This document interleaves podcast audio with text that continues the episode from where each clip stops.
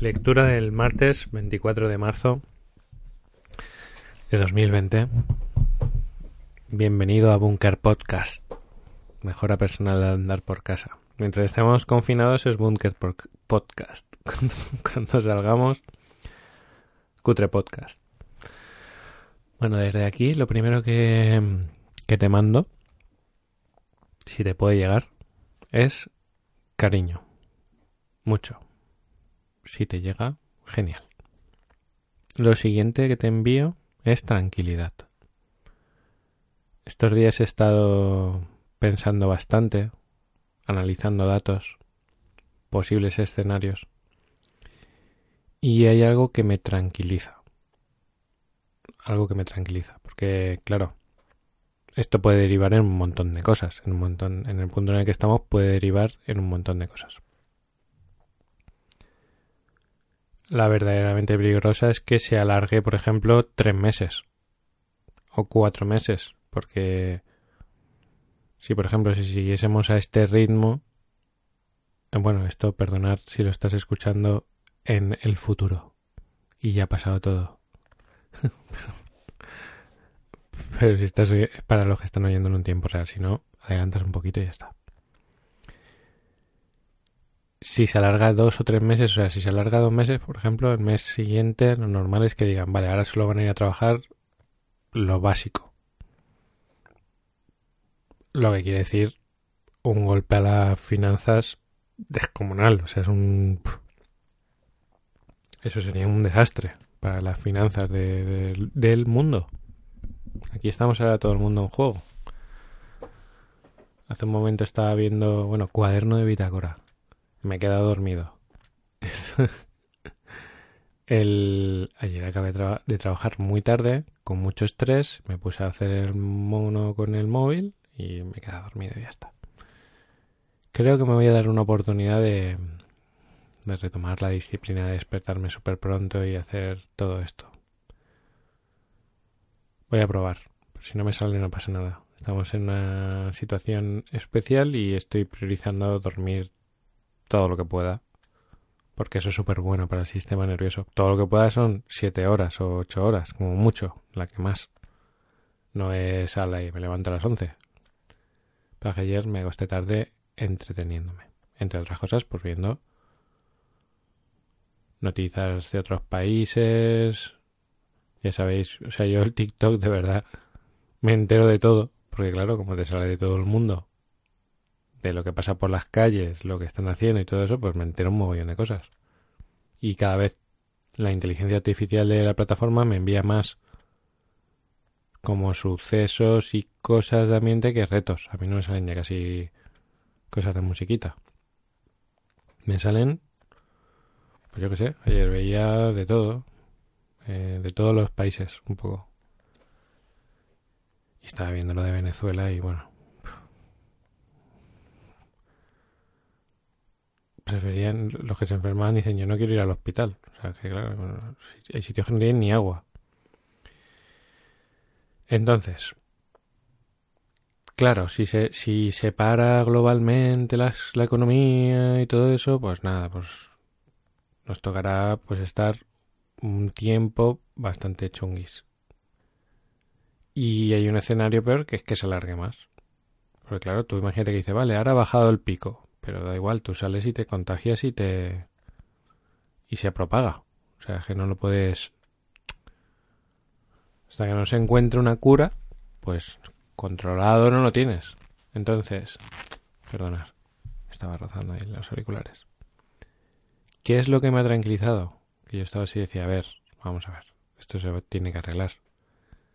Uno, que la ciencia, por suerte, pues aunque ahora somos conscientes de que no se ha invertido todo lo que se tenía que invertir, porque ayer veía un, un meme que decía, vosotros le pagáis a un futbolista un millón de euros y a un al mes y a un científico mil euros y ahora queréis que sea como Cristiano Ronaldo. Pues tampoco flipéis, y es verdad. Nosotros en ciencia, pues ni en educación actualizada pues no se ha invertido mucho. De hecho, ayer me moría de la risa y me desahogaba del ridículo tan espantoso que están haciendo los colegios con los sistemas de educación online, etcétera, etcétera. Cuando todo el mundo está telecomunicándose, bueno, es que vamos a ver, hay 200.000 plataformas e-learning de cursos de lo que quieras que funcionan de puta madre, que te metes en Hotmart y tienes, te puedes crear tú tu propia escuela con exámenes y todo que funciona de puta madre y están los colegios con sus plataformas estas cutres de yo qué sé, la plataforma del colegio que te aviso de que cuando ha llegado tarde, que se creen que es eso, que es que son yo qué sé, que son Minority Report, que se creen que están ahí en el ciencia ficción porque te pueden mandar un mensaje de el chiquillo ha llegado tarde y eh, mira, mira, eh, flipa, y las notas te las pasamos por aquí, eh, mira. Tienen que dar clases las universidades colapsadas, los sistemas, bueno. Bueno, bueno, bueno, cómo se está poniendo en evidencia muchas cosas y se están poniendo en ridículo muchas cosas.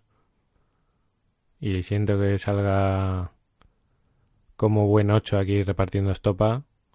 Qué ridículo están haciendo algunas cosas, algunos sistemas como el sistema educativo súper desactualizado, anticuado, que están los chiquillos aprendiendo en YouTube más que en el colegio. es que, bueno, es que, bueno, entonces, ¿qué decía? Los científicos, una cosa son los científicos del gobierno, que ganan X, y otra cosa son los científicos de los laboratorios farmacéuticos, que ganan un poquito más. Entonces, ¿qué me ha dado a mí mucha tranquilidad? Que hay mucho dinero en juego. Hay muchísimo dinero en juego. El que saque el test se lleva mucho dinero. Y el que saque la vacuna y tenga que abastecer a todo el mundo, a todo el mundo. O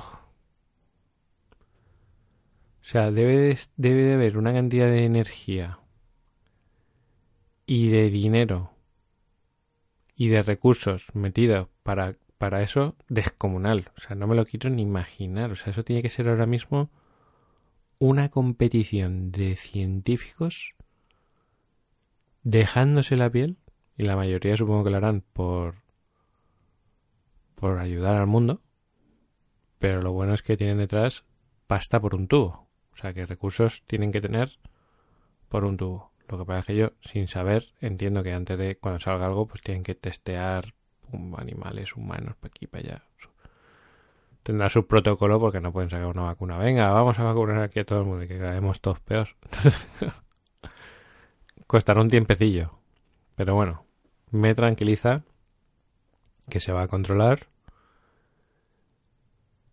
se va a poder gestionar, que con lo que estamos haciendo los ciudadanos de quedarnos en casita, pues estamos dándoles tiempo, que es importante. Todas las personas que están haciendo teletrabajo, desde aquí, les doy las gracias. A los que me parecen ya superhéroes, que van a un trabajo normal a trabajar, ya me parece la hostia. O sea, que eso me parece, o sea, yo no, yo no, yo no voy yo estoy tratando de no pisar la calle. Porque como os dije ayer, yo creo que con no contagiarme yo, pues ya estoy haciendo un favor de no complicar la cosa. Entonces, esos que tienen que ir a trabajar, porque tienen que ir a trabajar, pues imagínate, por muchas precauciones que tomes, estás poniendo en riesgo a ti, a tu familia, y el país y todo. Joder, sí que me he levantado poco elevado eh, conscientemente. he estado, estoy tratando de hacer un análisis, ¿no? Y bueno, eso, lo que quiero transmitirte es que que haya tanto dinero detrás de la solución me da muchísima tranquilidad. Porque luego están todas las teorías conspiratorias, ¿no? De arma biológica, que si un país para acabar con el otro, que si todo esto, ¿no? Que, bueno, yo no digo ni que sí ni que no. Lo que digo es que detrás hay mucho dinero y cuando hay mucho dinero detrás es que va a salir la vacuna. Estamos hablando de, dinero y reconocimiento y poder. O sea, es que... Y según el nivel de conciencia, y normalmente las personas que están en el poder tienen un nivel de conciencia muy bajo, normalmente, una persona que dirige un país tiene un nivel de conciencia, un belt, un cinturón bajo, porque tiene unos intereses. Bueno, es que no quiero hablar de política ni de poder, que eso es de Gidepro.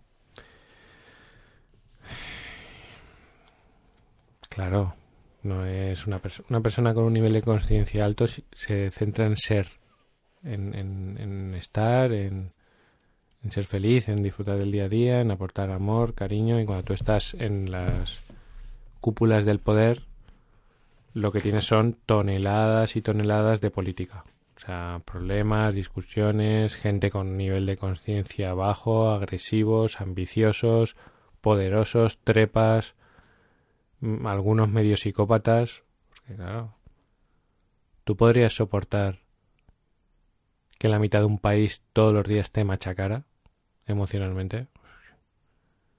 Eso tú tienes que tener una frialdad y ahora, por ejemplo, si están... O sea, si están muriendo... Está muriendo la gente. Todos los días muere gente por accidentes y tal, pero está todo como dispersado, ¿no? O sea, no lo ves concentrado, no se ve tanto. Todos los días muere mucha gente, de todo. En este caso es diferente porque tú tienes a los hospitales muriendo, por ejemplo, ayer veía un chaval en TikTok que decía yo, mi abuela ha muerto al cuarto día de estar allí, incomunicada totalmente, no se ha podido comunicar con nosotros, dice, me han dejado entrar solo una persona y he entrado yo. Eh, y he podido estar solo un minuto y he entrado y me han tratado súper bien, pero me han dicho, date prisa que hay que meter a otra persona en esta habitación. Eh, pero a verla muerta ya. Y el chaval decía, dice, he visto, dice, la, la peor pesadilla de mi abuela, que era morir sola, ¿no? Ha muerto sola, sola, claro. Eso te incomunican y... Y ahí te quedas. A fallecer, claro. Cuando eres mayor, tiene enfermedad. Eso, en un caso normal, en un caso normal no te pasa eso. Y así van muriendo. Pues si, eh, si han muerto 200 y pico, pues claro pon que en el mismo hospital con la tensión que hay mueren 20, 30, 40, pues es mucho movimiento de golpe en la misma zona, ¿no? Porque a lo mejor uno muere de tráfico, otro muere de no sé qué, otro no se nota tanto. ¿Por qué cuento todo, todo esto? No lo sé. Bueno, sí, que es dramático, que, que... No sé por qué lo he contado.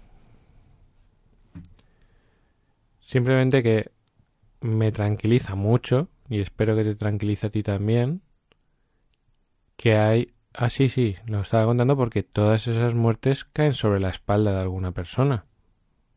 Sobre políticos que toman decisiones. Tú para eso tienes que ser frío. Yo no, yo no, yo no sé si podría estar ahí así. Es que no sé. O sea, algo chungo hay que tener para poder estar ahí y manejarse con tantos, o sea, imagínate, una cosa son los que vemos y otras son los que no vemos. Si vosotros habéis pertenecido a grupos, en los grupos hay situaciones complicadas. Bueno, hoy me va a caer la del pulpo con el peldaño, porque estoy poniendo etiquetas a, a diestro y siniestro y precisamente el peldaño va de lo contrario, o sea que hoy cero. En el, en el peldaño yo saco un cero. Es tan duro este peldaño para mí que lo voy a leer. Ansho, te pido permiso, por favor, comprar el libro. No tiene nada que ver. Este libro hay que yo creo que es, él lo dice, que tienes que tenerlo para ir repasándolo. Y, también para no ponerle lo que yo le he puesto. Yo se lo pongo. Yo pienso que es para ayudarte para que tengas una perspectiva, para que te tomes tu tiempo, para que lo valores, pero tú tienes que, cuando pase un tiempo, leerlo sin, sin mi interpretación, porque encontrarás otras, seguro. Pues voy a leerlo, porque es que este... Es que aparte aquí se ha puesto serio, ¿eh? O sea, aquí no ha empezado el sol, el viento. No, no, aquí ha empezado a meter hostias, pero así, pim, pam, aquí me pongo serio y aquí o hacemos lo que yo, diga o nada, ¿eh? O sea, se pone fuerte, lo vais a leer. Es, potente. Bueno, mi resumen del cuaderno de bitácora es que mm, mi intuición dice que a causa de que hay un interés económico de importancia y de, de poder muy fuerte, esto se va a resolver antes de lo que se... no de forma natural, sino que los humanos y la ciencia van a encontrar una solución y eso va a poner orden en el caos que está generando este... bueno, sí, caos. Y que eh, sigo con... Si yo puedo decir qué es lo que haría yo, qué es lo que estoy haciendo, es máxima concentración, máximo trabajo. Si no tienes trabajo, mmm, búscate uno. busca cómo encontrar mejor trabajo. O sea, es importante estar muy alerta y muy competitivos para encontrar soluciones a la situación, que eso sí que va a pasar, una pequeña recesión o gran recesión, vamos a estar como en 2008, ya lo hemos pasado, los gobiernos nos ayudan a que esto sea agradable, eh, es importante que nos pongamos en forma para eh, ser competitivos en el mercado y poder ganar pues nuestro dinerito para poder tirar hacia adelante. A la vez, reducción de gastos eh, superfluos, claro, que todo eso repercute en la economía, pero es que, claro, aquí no vamos a estar consumiendo tonterías para... O sea, ahora hay que gestionar muy bien, como cutrianos, nuestra, mmm, nuestras finanzas. Personas que a lo mejor se van a tener que juntar con otros, lo que sea. Pero hay que hacerlo bien. Y, si, y sobre todo, ingresar, o sea, capacidad de ingreso. Si, por ejemplo, eh, te dedicas a multinivel, a Herbalife, a lo que me dedicaba yo hace poco, pues a tope. A tope, a tope. Actitud a tope. Sois vuestros propios jefes, pues a tope. ¿Que no os dedicáis a Herbalife, eh, pero tenéis riesgo con vuestro trabajo? Pues abrir vuestra mente a nuevos ingresos. Nuevas fuentes de ingresos eh, multinivel, lo que sea. O sea, estar abiertos a hacer más cosas para que cuando pase esto, o sea, en cuanto se tenga gestionado el virus, harán tu, tu, tu, las noticias cambian y empiezan la bolsa, pu, pu, pu, la economía, todas estas aerolíneas, todo eso, para empezar a machacarnos con todo eso. Y entonces ahí nosotros fuertes con liderazgo personal, que eso ya lo hemos hablado, y luego con con por lo menos, o sea, aquí la clave ya no es el resultado, es la actitud. O sea, es de súper trabajo. De no perder el tiempo, de no... O sea, no pueden pasar 7, 10 días los que llevemos de, de encierro, de cuarentena, y que Mm, hay algunas personas que no han hecho nada. Nada. Comer y ver series. No. Joder. Trabaja 20 veces más. O sea, 20 veces más. Trabaja 30 veces más. 30 veces más porque cuando salgamos de esta, cuando digan, venga, salí a la calle, ahora vamos, ahora vamos a pasárnoslo bien y a gastarnos el dinero. No, no, no, no, no, no. Os lo digo de verdad, no, no, no, no. A trabajar más y a trabajar más y a trabajar más y a trabajar más y a trabajar más y a trabajar más. Pero más que nunca, ¿eh? Ya habrá tiempo de descansar. Pero no es este el... No es este el momento. No, no, y te lo digo y me duele la espalda y estoy cansado y, y tengo todos los malestares que se tienen de decir, ostras, estoy aquí, bueno, lo llevo muy bien, pero físicamente me noto agotado por el estrés que genera la situación y por la carga de trabajo que, que estamos llevando María y yo. Pero no, si no me has pedido el consejo, pero si te lo puedo dar, no pierdas ni un minuto. No pierdas ni un minuto. Sobre todo lo que te digo, ya no por el resultado, sino porque luego tú te digas a ti mismo, yo hice todo lo que pude. Que esa es la clave. Yo mm, no perdí el tiempo. Hice todo lo que tenía que hacer. Me preparé, trabajé, me organicé, mm, invertí mi tiempo en esto. Me ha, me ha pillado en forma. O sea, por ejemplo, si tu cuerpo repercute en tu trabajo, que si, si te tienen que ver, contra mejor en forma, cuanto, cuanto más en forma estés, mejor. Pues oye, aprovecha para ponerte más en forma. Más deporte, come mejor. O sea, ponte mm, ahí. Ahí, en, el punto adecuado. El año 56. Cojo el libro y tengo más por el lado leído que por el lado por leer. Se nos acaba. 56, pues quedan. Son 88, ¿no? 22. Pues vamos, pues yo creo que va a ser en Bunker Podcast. Bueno, no, creo no. Vamos a terminar en Bunker Podcast. Nos va a acompañar el amigo Ancho. ¿Te gusta el veneno? ¿Te gusta el veneno? Lo voy a leer, ¿eh? Dice, ¿te gusta el veneno? Pues entonces no lo tomes. Este peldaño se centrará en uno de los venenos que por un lado es de los más nocivos y por otro de los más tomados es el veneno del juicio. Fulanito es un... y pone adjetivo negativo. Fulanita es una... Son etiquetas despectivas que clasifican a las personas. El veneno parte de la siguiente premisa. Atención, ¿eh? Cada vez que enjuiciamos a alguien, contaminamos nuestra alma yo que me he cargado ahora los políticos y unos cuantos más, pues imagínate. Ojo, eh, mira.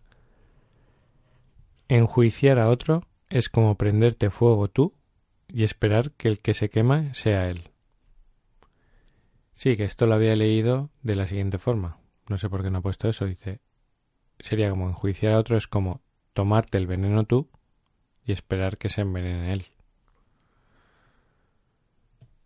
si haces memoria de alguno de los peores recuerdos de tu infancia, lo más probable es que no haya sido cuando otros niños te han insultado, ni cuando alguno te puede haber incluso pegado. Lo más doloroso es que te hayan hecho el vacío. Ser excluido deliberadamente y sentir la ansiedad de quedarte fuera, aislado. Ese es justo el gran daño del enjuiciamiento. Crea dos grupos que, además, están enfrentados. El nosotros y el ellos. Y lo peor es que el ellos solo se compone de una persona, tú. Que eso no lo termino de entender. Porque yo creo que el ellos serán ellos, pero bueno. Pero no acaba ahí. Por supuesto, en nosotros representa a los buenos. O sea, claro, cuando nosotros enjuiciamos, si yo enjuicio, los juterianos somos, pues nosotros somos los buenos y los demás malos. Y pone, y tú representas los malos. A los malos. Eso no lo entiendo. La división ni siquiera es moderada, sino que es polarizada. A los buenos se le lleva al extremo de la gloria y a los malos al de la demonización. Eso sí lo entiendo. Nosotros somos los buenos y somos los mejores y los otros son muy malos. De los dos planos que crea, nosotros estamos en el superior, y el otro en el inferior. Y todo eso desemboca en algo terrible, la deshumanización, ya que enjuiciarte es sinónimo de deshumanizarte. O sea, cuando tú enjuicias, al otro lo deshumanizas. Le quitas, cuando yo estoy llamándoles psicópatas, esto, lo otro, lo estoy deshumanizando. Dice, lo peligroso y contradictorio del enjuiciamiento es que se produce desde un plano superior que es completamente falso. O sea, lo que dice aquí es que lo peligroso es que yo eso lo estoy haciendo desde una posición de superioridad, claro. Ni uno solo de los enjuiciadores es menos pecador que el enjuiciado. O sea, Yo no soy mejor que ellos. Solo una autoridad está en posición de condenar y solo la perfección concede autoridad. O sea, solo, se, solo lo puede hacer la autoridad y para ser una autoridad hay que ser perfecto. Dice conclusión, si todos somos imperfectos, ninguno está dotado de autoridad para enjuiciar a otro. O sea, como yo, con mis imperfecciones, voy a enjuiciar a otro. ¿Quién soy yo para poner una etiqueta a otra persona si yo no soy perfecto tampoco? Aquí me está pasando como una pisonadora por encima, ¿eh? a eh, ¿Por qué lo hacemos entonces? Porque somos víctimas de este terrible sesgo. El mayor prejuicio del ser humano es juzgar a, otro, a otros por sus acciones y a sí mismos por sus intenciones. Tu acción es condenable, mi intención justificable. Quiere decir, por ejemplo, si tú haces algo malo, eres malo. Si yo hago algo malo, normalmente digo, hombre, ya, pero lo he hecho por tu bien. Sea, yo, por ejemplo, ayer le di a un amigo, a un gran amigo, un consejo que no le tenía que haber dado, que no me pidió permiso, y yo dije, bueno, pero tú sabes que te lo digo desde el amor. Ya, pero es que no me has pedido permiso, ni me has pedido consejo. Entonces mi acción no, es, no está justificada. Pero claro, yo en mí mismo digo, es que mi intención es buena. Entonces, y la intención del político que decide no sé qué, pues también será buena. Pero nosotros decimos tú malo, yo bueno. Y aquí fíjate lo que dice, ¿eh? dice, y hoy es el día en que te pido que eleves tu nivel de conciencia sobre este hecho para desterrar el juicio de tu vida. Está pensando en fórmulas ¿eh? para gestionar esto. Dice, la gente no es mala persona, no es tóxica y ninguna de sus acciones o formas de ser te da derecho a someter su dignidad con frases como me cae mal o es una persona inaguantable. Son frases que deberías tomar la decisión deliberada de prohibir a tu mente, y hoy es el día para tomar esa decisión, ya que esas frases deshumanizan. Imagínate a otros usándolas contra ti. Para pararte a sentir, para pararte sentir el dolor que sentirías tú, ya que no es diferente del que sienten los otros. Esa misma persona que tu mente ha deshumanizado, quizás sea la misma que esta noche acueste a sus hijos con todo el amor del mundo y sea un héroe para ellos. O sea, piensa que dicen de ti, tú eres tóxico, eres una persona, para que entiendas lo que repercute ¿no? ese tipo de acciones. Y entonces aquí se dice él a sí mismo, entonces, ¿tengo que dar mi tiempo a toda la gente a la que no quiero dárselo? Por supuesto que no. Aquí trata de cómo, cómo gestionar a las personas que yo a partir de ahora tengo que tratar de no decir ni son buenos ni malos, sino, mm, por ejemplo, yo podría decir, creo que se podría decir, a mí no me gusta lo que está haciendo. Que eso está bien. Yo puedo decir, a mí lo que está haciendo me parece, no me gusta nada. Me parece desagradable para mi gusto. Pero no le estoy diciendo que es o que no es, si es bueno o es malo. Porque, claro, tampoco creo que se deba de enjuiciar yo, yo últimamente estoy tratando de enjuiciar positivamente. O sea, por ejemplo, hay personas que de mi entorno que a veces hacen cosas que están mal. Eso me está pasando últimamente. Y yo digo, a ver, lo que está haciendo no, no me gusta, pero yo pienso que es muy buena persona. Eso estoy haciendo ahora, que es un enjuiciamiento positivo trato de ver, estoy tratando de ver, sobre todo ahora, claro, lo que pasa es que hay ciertas personas que digo, estos son malos. Y eso no lo tengo que hacer. Yo puedo, creo que debo de decir, no me gusta nada ese tipo de conductas. Pero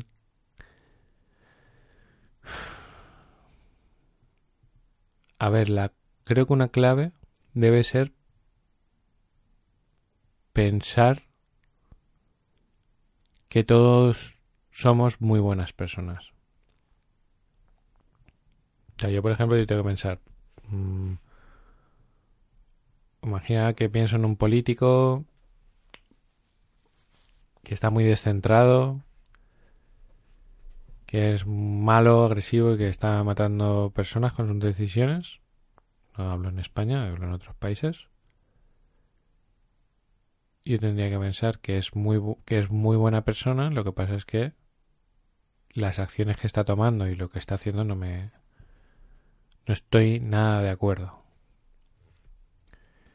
Que esto se requiere un nivel de, de comunicación interna y comunicación externa y de control de tus emociones y de tu ego descomunal para mí. Dice, ¿tengo que pasar tiempo con estas personas? Dice, por supuesto que no. Tienes toda la libertad y todo el derecho del mundo para decidir a qué personas darles más y a cuáles darles menos. Eso se llama preferencia y es tu derecho sagrado. Alguien hace algo que te desagrada y tú puedes preferir alejarte de esa persona. Por ejemplo, yo con mis clientes hago muchas cosas desagradables. O sea, ayer... Ayer a uno de mis clientes lo machaqué. Y a veces ellos dicen, pues me alejo. Pues claro. para que yo me contratan para eso, como si contrataran un boxeador para que te esté dando para ver. Eh, eso está pactado, ¿eh? No es que yo, es que ellos quieren caña. Hay otros que no, que no quieren caña, pero hay algunos que sí que quieren caña. Soportan la avalancha y luego dicen. Ayer uno me decía, yo la primera vez sí que me quedé hecho polvo toda la semana. dice, pero es que ahora me lo dices y me pongo las pilas y me pongo ahí a reaccionar y y no me pasa nada y cada día me siento más fuerte, mejor. Perfecto. Pues ya está. Alguien hace algo que te desagrada y tú puedes preferir alejarte de esa persona. El peligro está cuando convertimos una preferencia en un juicio. Si vas a condenar algo, condena el acto, no la persona. Eso sí que lo he aprendido no condenar a la persona y condenar al acto. O sea, tú puedes decir, mm, eso no me gusta nada, yo no estoy nada de acuerdo, eso incluso, esa forma de actuar me parece mal, pero tú no estás, esto lo aprendí de Carnegie, tú no estás juzgando a la persona, sino la, acción. Eso con mis hijos me ha salvado de más de una, porque yo le digo, no, no, yo te quiero, pero eso que estás haciendo a mí no me gusta. No te digo, eres un torpe, o es que eres un lento, o es que eres un maleducado. No te digo, es de maleducados. O es, eh, no me gusta esa acción, no me gusta que digas eso. Pero no te digo, eres un maleducado. O sea, hay, que tener mucho cuidado a la hora de enjuiciar negativamente a una persona. Según estos, ¿eh? Que saben más que yo. Si vas a condenar algo, condena al acto, no a la persona. Eso evitará que los deshumanices. ¿Sabes qué tienen en común las personas de mi entorno con un éxito interior alto? Nunca he escuchado a ninguna de ellas emitir un juicio sobre nadie. Tú deberías adoptar el mismo compromiso. Dice, usa este pequeño truco a partir de ahora. Cada vez que estés con un grupo de personas en un corro y alguien del grupo se vaya, sé el primero en decir algo positivo de él o ella. Que el primer comentario sea positivo determina que los sucesivos también lo sean y viceversa. Y verás que con ello fomentas la eliminación del juicio, y no solo en tu mente, sino también en la de los demás. Y no te llevas llevarlo un paso más allá. Y aquí te deja una frase muy poderosa que dice la mejor forma de eliminar el juicio no es no expresándolo, es no sintiéndolo. O sea, ya no es que no tenga que ser no es que no lo tengamos que comunicar. Veis de lejos que estoy guardando el libro. Es que no lo tenemos que sentir ni pensar. ¿Cuántas veces en mi vida, cuántas veces en mi vida he enjuiciado a todo Si yo era pequeño, mi madre cuando veíamos la tele me decía, tú eres el juez, ¿eh? Yo estaba viendo la tele y decía, ese es tonto, ese no sé qué. A ti no se te escapa ninguno. Yo estaba todo el rato poniendo etiquetas y enjuiciando a los demás.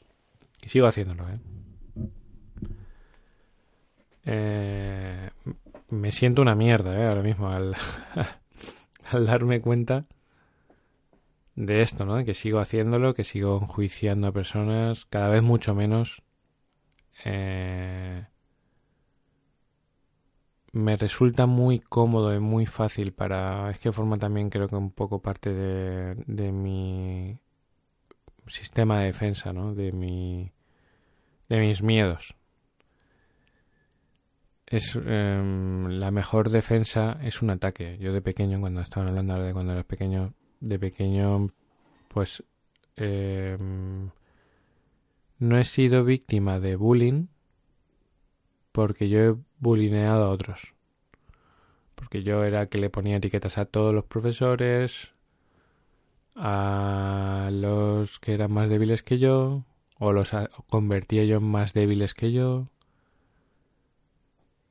Atacaba y es una forma de que no te ataquen. Cuando tú ves que hay una persona que te ataca intelectualmente, que no deja ni uno de pie, pues no vas a por él. No vas a por él. Eh, de hecho, luego pasé a otra fase en la que me hice mm, muy bueno en artes marciales, muy bueno, pegando hostias como panes.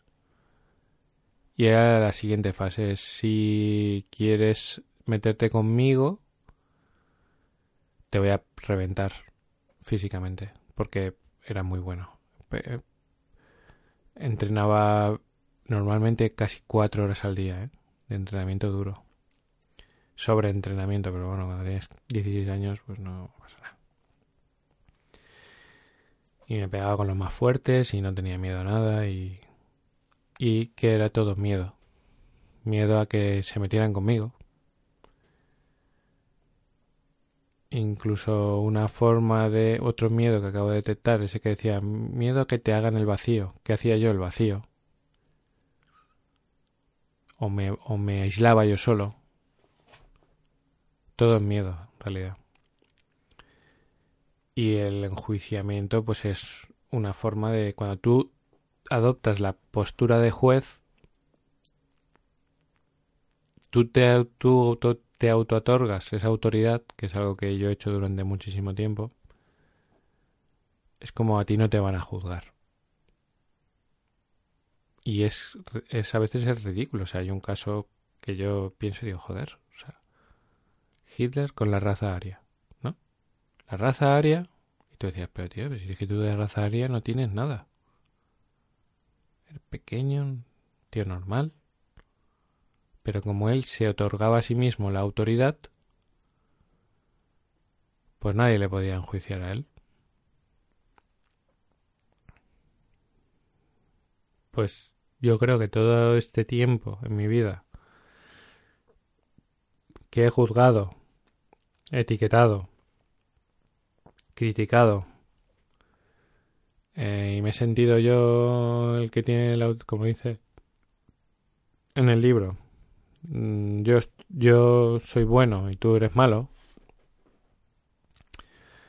Que bueno, durante estos últimos años, o sea, de hecho, los que me conocéis de cerca, eh, alguna vez digo, o sea, yo he mejorado en esto, ¿eh? Yo, ayer, por ejemplo, hablaba de una persona. Y decía, es que está lo está como lo que está haciendo lo está haciendo desde el dolor. Digo, yo decía, es buena persona. Digo, sí, lo que pasa es que está haciéndolo desde el dolor. Lo que sale es el dolor que tiene dentro. Y ya, pero... Y no sé quién me dice, no, pero es que eso no... Y yo digo, ya, pero... Si es que todos somos malos. No, eso es lo de que todos somos malos, se lo decía ayer a María. Digo, no, no, si aquí somos todos malos sea, me he restado mucha autoridad a mí mismo. O sea, sigo enjuiciando, pero, pero a la vez me veo a mí mismo, o sea, no lo veo al otro diferente. No digo, no, tú eres bueno y yo soy malo. Digo, no, no, no. Sí, me decía María, es que estas cosas que están pasando, esto no me gusta. Eh, no, pero yo decía, pero es buena persona. Y dice, ya, pero no... Digo, es que hay, hay cosas que no termina de gustarme. Yo digo, pero es que tú también haces cosas que no son buenas. Aquí somos todos medio buenos, medio malos. No somos perfectos. No sé si me estoy explicando, es que me estoy liando un poco, pero... Yo he suavizado mucho mi, mi juicio hacia los demás.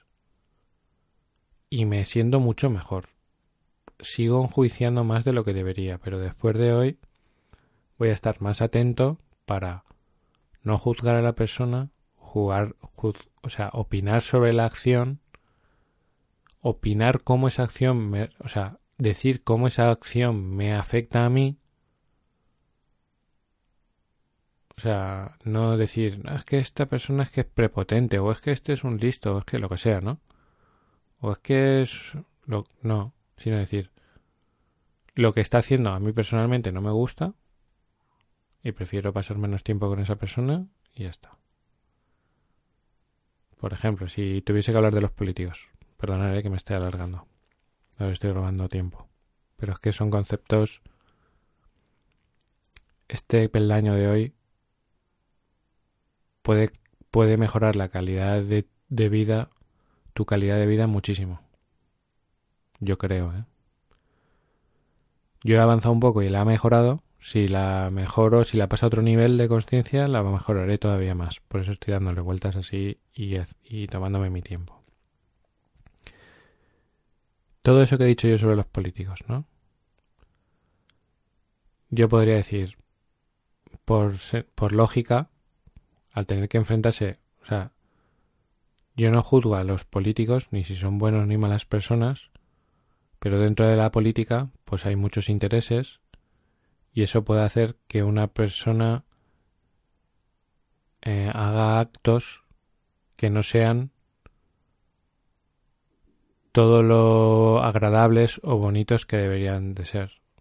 Puede obligar a una persona, a una buena persona, o no a una buena persona, una, sí, a una buena persona, a convertirse en una persona que hace actos que son desagradables, interesados. Entonces, claro, ya estoy hablando de los políticos de otra forma. Yo ya no los estoy etiquetando como malos, ellos son malos y nosotros somos buenos, sino que es un entorno que saca lo peor de las personas. Porque dentro de ese mismo entorno hay algunas personas que ya sin querer están pues eh, haciendo ya cosas corrompidas, tienen, están en un momento en el que su nivel de conciencia más bajo, sus anhelos son de más ambición y, entonces hacen cosas que no son las que a mí me, son, no son, no quiero estar rodeado de personas que hacen ese tipo de cosas. Algo así, no sé, tengo que aprender a... Tengo que evolucionar y encontrar la forma de comunicarme que ya he mejorado mucho, ¿eh? Yo ayer, por ejemplo, hablaba con María de un par de personas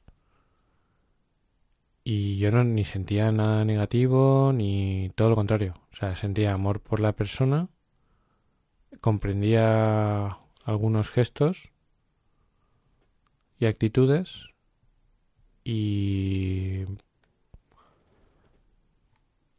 y ya está no estaba diciendo es malo bueno es malo, malo. Y la última vez que pensé en una persona mala es que cada vez lo veo más eso que son personas por descentradas por algún motivo por el estrés por la política por pero trato de ver a, las personas más buenas y cuando pienso en la parte mala pienso en mis partes también malas, que yo también las tengo, claro. Vaya rollo que he soltado, ¿eh? Hoy no me lo he currado mucho. Pero es que este tema, y sigo, es que es eso, es que es tú te estás tomando el veneno cuando tú estás opinando, juzgando a otro, te estás tomando tú el veneno. Y eso debemos de, vamos, sacarlo y empezar a ver a las personas, humanizarlas, humanizar a todo el mundo. Si piensas en un político, humanizarlo. Si piensas... Y es que ahora va a salir también mucho odio. y mucha rabia y mucho miedo y mucho juzgar y mucho la izquierda, la derecha, los estos, los otros, el este, el otro. Hay que pensar, como dice en el libro, que por la noche a lo mejor está acostando a sus hijos y dándoles todo el cariño del mundo. Bueno. Aquí estamos en el búnker subiendo nuestro nivel de conciencia que va a hacer mucha falta para esta nueva fase. Estamos viviendo historia, o sea, lo que estamos viviendo es histórico, literalmente. Seguramente estará en los libros de historia. Yo creo que sí. Eh, y ahí está nuestra autorresponsabilidad de subir al máximo nuestro nivel de conciencia. Te doy la enhorabuena por estar invirtiendo tiempo en, en ello porque nosotros vamos a tener que contrarrestar a personas que cada día está bajando su nivel de conciencia. Porque el miedo, el ego, eh, se está aprovechando. Ahora es el momento donde el miedo saca ventaja. O sea, al que no está preparado, pues lo va a llevar más al miedo. Y a nosotros mismos, en vez de ser una, un camino hacia adelante cómodo, Ahora vamos con, el viento en contra, ¿no? Con el miedo invadiendo eh, nuestro entorno y nosotros teniendo que seguir subiendo niveles de conciencia y diciéndole a ese miedo, estate ahí tranquilo, no pasa nada, todo va bien, tiene que reinar la esencia y el amor y no apoderarte tú de nosotros y de nuestros actos. Pues nada, familia, cutrerianos, os invito a que os metáis en podcast.com. Arriba hay un enlace para uniros a Telegram. La comunidad de Telegram está creciendo. Ahí compartimos algunas cosillas extras. Y me encantaría tenerte ahí. Como uno más. Un abrazo.